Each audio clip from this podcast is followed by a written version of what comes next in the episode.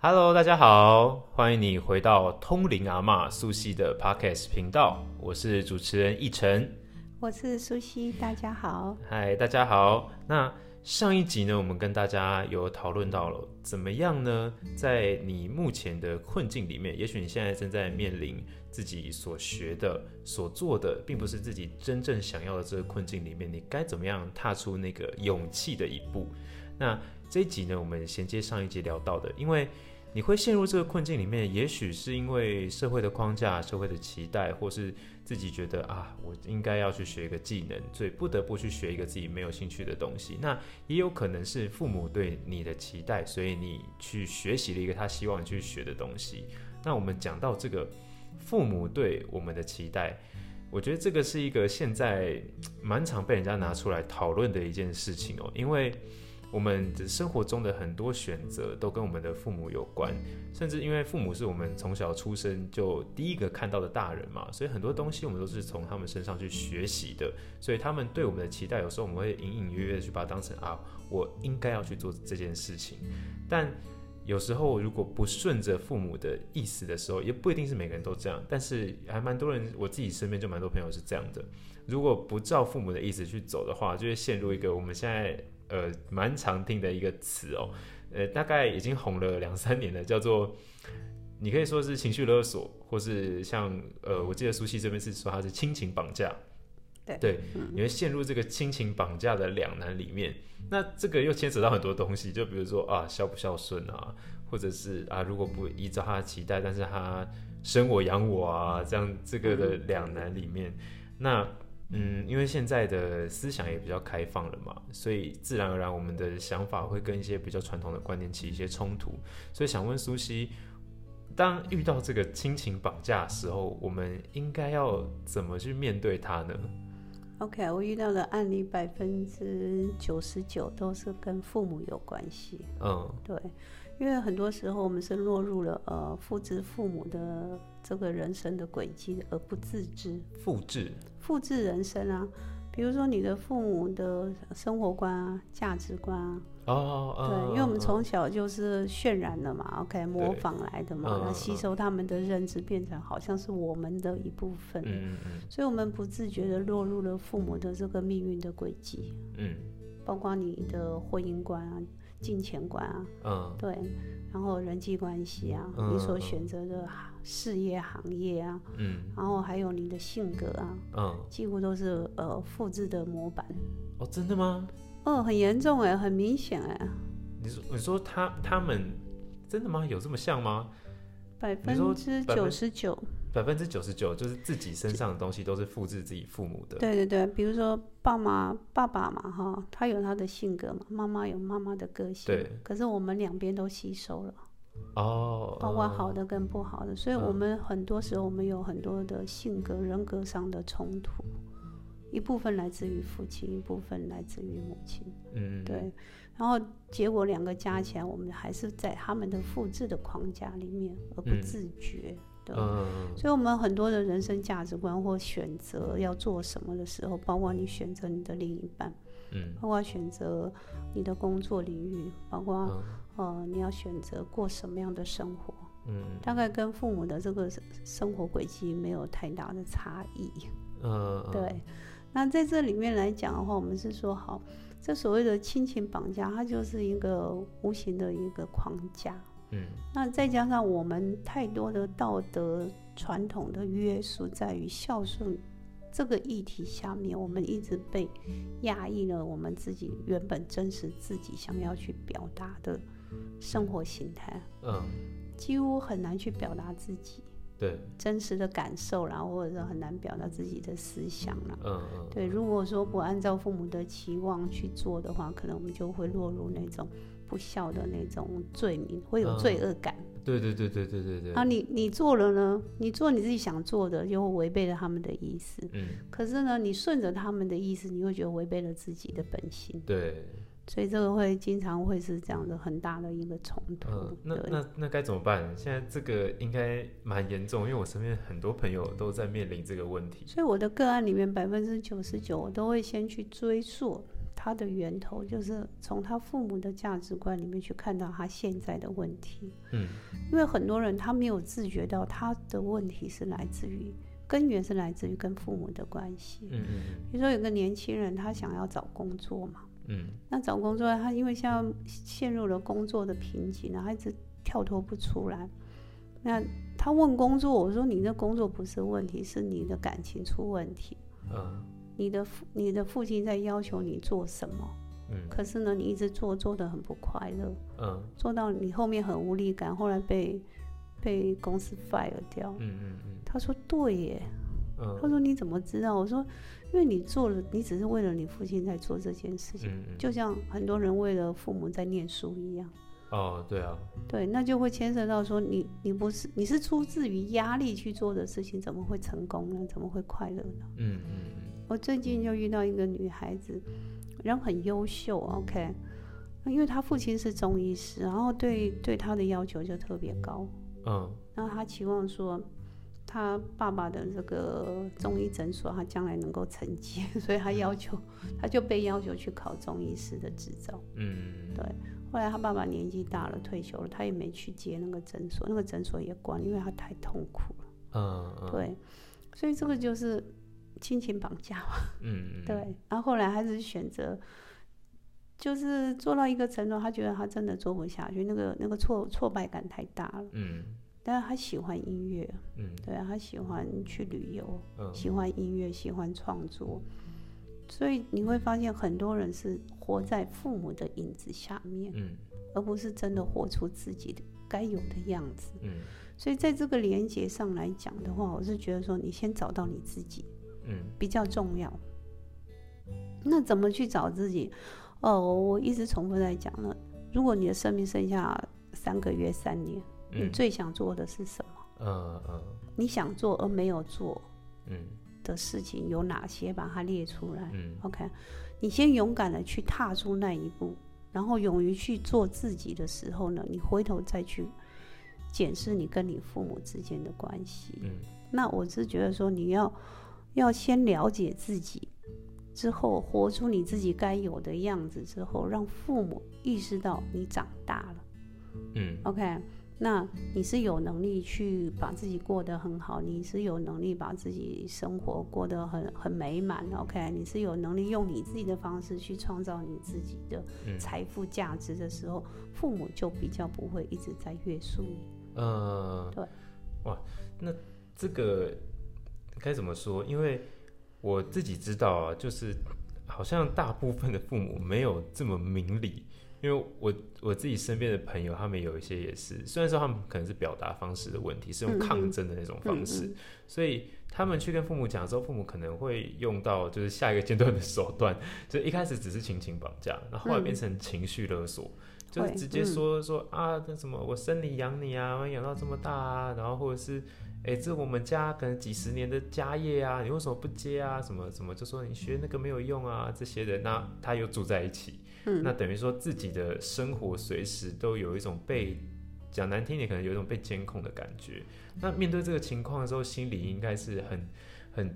纠缠的，因为那个罪恶感那个瞬间会很多嘛，因为就觉得我真的也是事实，人长那么大也是他生我养我这样子。那在面对这种到情绪勒索等级的困难的时候，该怎么办？我觉得父母如果会勒索小孩，他一辈子都会勒索。嗯这不是你现在长大了，或者说呃不如他的期望的时候，他才会勒索你。嗯可一开始他就开始勒索你了。嗯所以我觉得这里面你要去理清楚，父母他有他的期望，那是他的事情，嗯他不能把他期望他做不到的事情灌在你身上，嗯然后要你去帮他完成他无法完成的事情。嗯，我觉得这个不叫做爱，嗯亲情应该就是讲的就是爱吧。对，你反而变成了父母，你可能就变成了父母的一个棋子，嗯一个奴隶而已，嗯嗯成就他梦想的一个棋子而已。嗯嗯那我请问你，父母不是真的爱你的时候，你需要去孝顺他吗？嗯也许我讲这句话是很严重的，嗯但是它是一个很现实的、残酷的一个很实际面。嗯就说亲子关系之间，我们要先去跳开父母的价值观的认知，嗯他的出发点是什么？嗯，那你可以用你自己的方式去活出你自己的价值的时候，让他意识到嗯，你可以用你自己的方式去达到更好的目标。嗯嗯 OK，而不是要依照他的模式去做才是对的。嗯，那我觉得，如果你觉得父母给你的这个价值观或他们的认定不是你期望中想要的，你不一定要顺从，嗯，因为人生是你的，对，你要有主导权，你要有自主性。嗯一味的孝顺，我觉得两方都会垮掉，嗯这个是最糟糕的一个状态。嗯我宁可你在某一个时段，你学会所谓的叛逆好了、嗯 o k 我觉得这个都无所谓。嗯但是你必须要勇于去活出真的很好的自己的那一面，你嗯还有机会回头嗯去孝顺他们，嗯因为所谓的孝顺，你是用爱去包容他，嗯，而不是一味的愚孝顺从他。对，这是两个完全不一样的面相，OK？但很多父母是很难沟通的，嗯，也很难理解的，嗯，你也很难去冲撞他们的。嗯我觉得这个都是很多一般家庭里面都会面临到的呃这个为难的这个呃亲子关系。嗯但是我是觉得说，好，你就暂时先把他们放一边，嗯不要太在意他们的话，或太在意他们的认知。你先充分的先整理自己，OK，充分的去理清楚自己，充分的嗯了解自己，给自己呃一到两年的时间，甚至三到五年的时间，嗯怎么样子去活出你自己该有的样子，回嗯头再去孝顺他。都来得及，嗯，我拯救过很多这种孩子，嗯对，我跟相信，对，因为这在亲子之间经常是很纠结的，然后也很嗯痛苦的，然后也很很难去拉扯跟理清的。嗯，真的，基本上就是先跳脱，嗯你唯有把自己爱好、活好，你才有能力回头去爱他们。嗯嗯我们再来谈孝顺，都来得及。嗯，对，嗯但是如果说你一直在这样的一个框架里面，一直被他们限制了，OK，一直被他们绑架住了，你不快乐，他们也不快乐。嗯我觉得这彼此会沉沦的，嗯这种彼此沉沦的话，对谁都不利。嗯我觉得那是最糟糕的状态。嗯不要害怕去，我是觉得说没有必要直接去冲撞啦，嗯他们当然很难接受。OK，、对啊也尤其是我们这种传统思维的家庭，好，那会背负那种大逆不孝的那种那种批判对跟罪恶感。嗯那当然我们可以稍微的缓冲，就是说避开来。嗯对，稍微的就是避开来，不要太在意他们的认知跟语言或者他们的态度，嗯那你就默默地把自己过好来。嗯那哪天真的呃，你能够拿出来分享的时候，他们就能够感受你的改变，嗯你再去改变他们都来得及。 嗯这样听懂吗？嗯，我觉得这个是不分年龄哦，不分年龄都很适合听到的一段内容。也许苏西她讲的比较可能有点快要快要踩到那条线了，就是你可能会觉得哇，这个真的可以吗？怎么会嗯哼怎么会讲这种话这样？但事实就是，我们可能你静下心来去想一下，你在面对现在那么有变化那么大的时代的洪流的时候，这个其实是最受用的话。那你真的是需要在一个沉静的时间，好好去思考一下自己真的想过的生活它是长什么样子的。我觉得这个相对来说，也想问苏西嗯有没有什么强壮自己心，就是这个内在的方法？因为毕竟还是同住一个屋檐下。那当然，有时候你在面对这些情绪绑架，就算你去不去管它，也难免你会被影响到。那有没有什么方法是可以强壮自己自己的内心的？我觉得回到问题一个最源头，因为我们讲，就像你刚才讲的 A、B、C，OK。 B C D，啊，B、C、D 上集好了讲过了 OK，好，上集讲的 B、C、D，OK、那那人到最后都会来到 D，对，对不对？嗯不管你几岁，人总是会面临死亡的那个状态。对，那你先好，我觉得就是你一定要破釜沉舟，然嗯后置死地而后生。嗯你问问你自己，你如果剩下三个月，OK，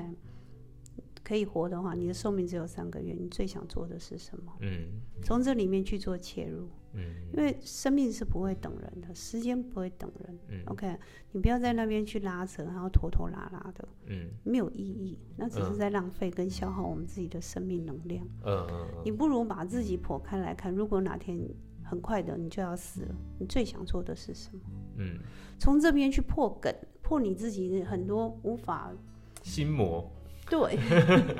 你把这个梗先破掉，你嗯破了这个梗之后，你会发现你会有一股新的生命力产生。嗯 OK，你就嗯从、呃三天、三个月嗯这两个题目开始下手，你不要问你自己：如果我现在就要死，我三天后我要死，我最想做的是什么？嗯你会发现你的世界会不一样，你的、嗯你的视觉会不一样，你的嗯认知会不一样，嗯然后你再重新去看待你的父母，如果剩下三天、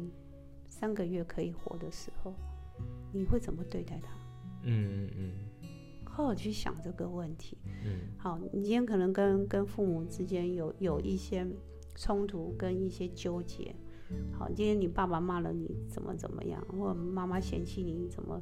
呃这么懒散，然后呢也不结婚或者怎么样都没有关系。嗯你回家去，你去面对他。如果爸爸剩下三天可以活，嗯我会为他做什么？嗯如果妈妈剩下三个月可以活，我觉得我应该为他做些什么？我嗯可以做些什么？我觉得你在这个这个角度上，你的心态转的时候，你会看到那两个父，看到父母亲，你看到那两个人，会觉得他们很可怜， 不是很可恶。嗯嗯万一他们就在你的眼前即将要消失的时候，你的嗯心境会不一样，嗯听懂吗？嗯好，回去做练习，回去去面对你的父母，OK。嗯然后，如果你你去设想他剩下三天可以活，三个月可以活，嗯你该怎么办？你怎么去嗯面对它？然后还有一个问题就是面对你自己。我剩下三个月可以活，我想做什么？嗯我们把所有的这个从死亡里面去看到，我到底我的人生现在活的样子到底是怎么回事？从这嗯边去破梗、o 嗯 k 置死地而后生，嗯会有很多新的东西，很嗯多的想法，很多的嗯对待关系，整个就会被翻转。嗯，所以相对来说，当